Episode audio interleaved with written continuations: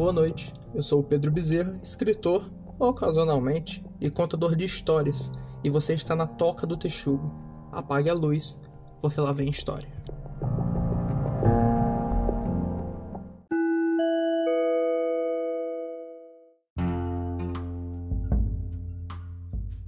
O que? O Pedro falando sério? Dois episódios do podcast Um Dia Só? O que que tá acontecendo? Calma, tá? Primeiro eu queria me desculpar pela minha ausência prolongada. Eu tive problemas de saúde, tive que fazer coisas da faculdade, então eu acabei tendo que me ausentar de gravar no podcast, né? Queria me desculpar por isso. A gente já tá voltando ativo, né? A gente teve um episódio dos Contos de Arthur publicado hoje. E o que, que é isso daqui? Isso daqui é um segmento novo do podcast, tá? Que tinham me sugerido para fazer há um tempo atrás e agora eu tô botando em prática, que é o Toca do Texugo Horror. O que, que vai ser isso daqui? Vai ser eu contando histórias de terror. Esses episódios eles vão sair de noite, tá? Geralmente vão estar saindo perto da meia-noite.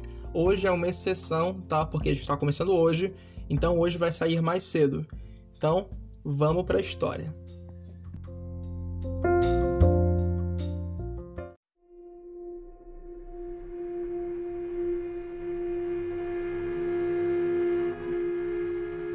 Na última década, tornou-se muito fácil conseguir o que se quer através de só alguns cliques. A internet fez tudo simples demais, e qualquer um pode usar um computador e alterar a realidade.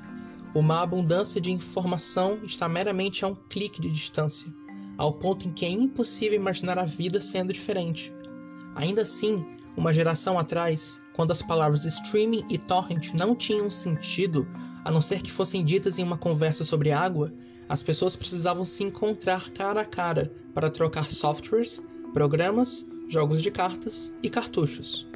É claro que a maioria desses encontros eram entre grupos de pessoas que trocavam jogos populares entre si, como King's Quest ou Manic Mansion. Entretanto, pouquíssimos programadores conseguiam fazer seus próprios jogos para dividir entre esses círculos, que em troca passariam o jogo adiante, se fosse divertido, bem desenhado e independente o suficiente. Esses jogos tinham fama de serem raros artefatos, buscados por colecionadores pelo país inteiro. Era o equivalente a um vídeo viral nos anos 80.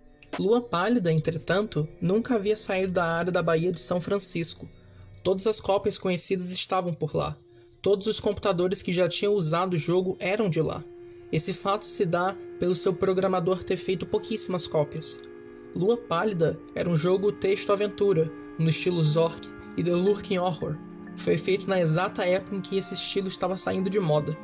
Ao iniciar o programa, o jogador era apresentado a uma tela quase vazia, exceto pelo texto. Você está em uma sala escura. Luz do luar brilha pela janela. Há ouro no canto, junto a uma pá e uma corda. Há uma porta para o leste. Comando então começa o jogo, que certa vez um escritor de uma fanzine descreveu como enigmático, sem sentido e totalmente injogável. Ao que o jogo só apresentava os comandos pegar ouro, pegar pá, pegar corda, abrir porta e ir ao leste. O jogador recebia as seguintes instruções: Pegue sua recompensa. Lua pálida sorri para você. Você está na floresta. Existem três caminhos: norte, oeste e leste. Comando o que rapidamente frustrou os poucos que jogaram o jogo foi o confuso e tiltado comportamento da segunda fase em diante. Somente um dos comandos direcionais era o certo. Por exemplo, nessa ocasião, o comando para ir em qualquer direção que não o norte faria o sistema congelar, fazendo obrigatório a reinicialização do computador. Adiante, qualquer fase subsequente era tão somente uma repetição dos comandos anteriores executando que eram somente as opções de direção que estavam disponíveis. Ainda pior, os comandos clássicos de qualquer jogo de texto-aventura pareciam inúteis. A única ação aceita que não envolvia movimentos era usar ouro, que ocasionava o jogo a mostrar a seguinte mensagem: Não aqui. Usar pá, que mostrava: Não agora. E também usar corda, que fazia surgir o texto: Você já usou isso. A maior parte de todos que jogaram o jogo avançaram algumas fases, até se enfastiarem com o fato de precisarem reiniciar o computador o tempo todo e jogar o disco longe, descrevendo a experiência como uma interface porcamente programada. Entretanto, há uma verdade sobre o mundo dos computadores que é imutável em qualquer era. Algumas pessoas que usam sempre vão ter muito tempo livre à sua disposição. Um jovem rapaz chamado Michael Nevins decidiu descobrir se havia mais lua pálida do que poderia ser visto a olho nu. Após 5 horas e 33 fases de tentativas e muitos cabos de computador desconectados, ele finalmente conseguiu fazer o jogo mostrar um texto diferente. O texto na nova área era: Lua pálida sorria abertamente. Não há caminhos.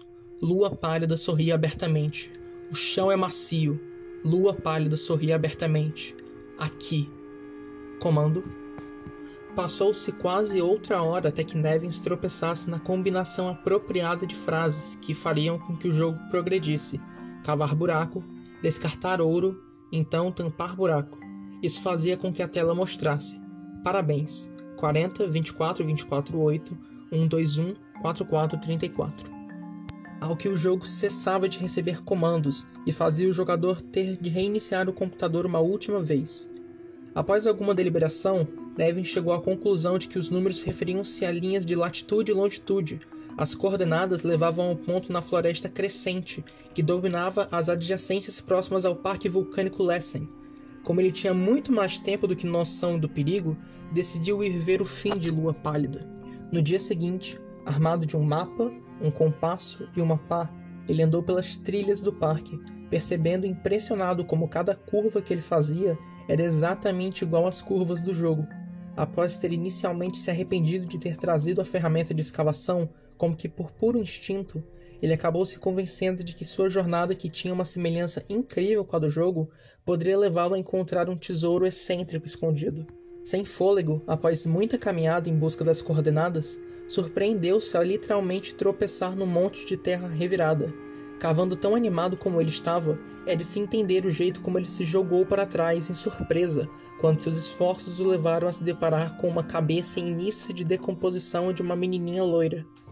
Nevin prontamente passou as informações para as autoridades.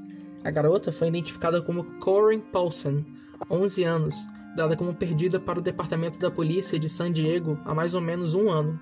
Esforços foram feitos para encontrar o programador de Lua Pálida, mas os rastros da comunidade de troca de jogos e programas se perdiam e sempre acabavam de volta ao ponto de partida. Colecionadores chegavam a oferecer mais de 6 mil dólares em uma cópia do jogo. O resto do corpo de Karen nunca foi encontrado.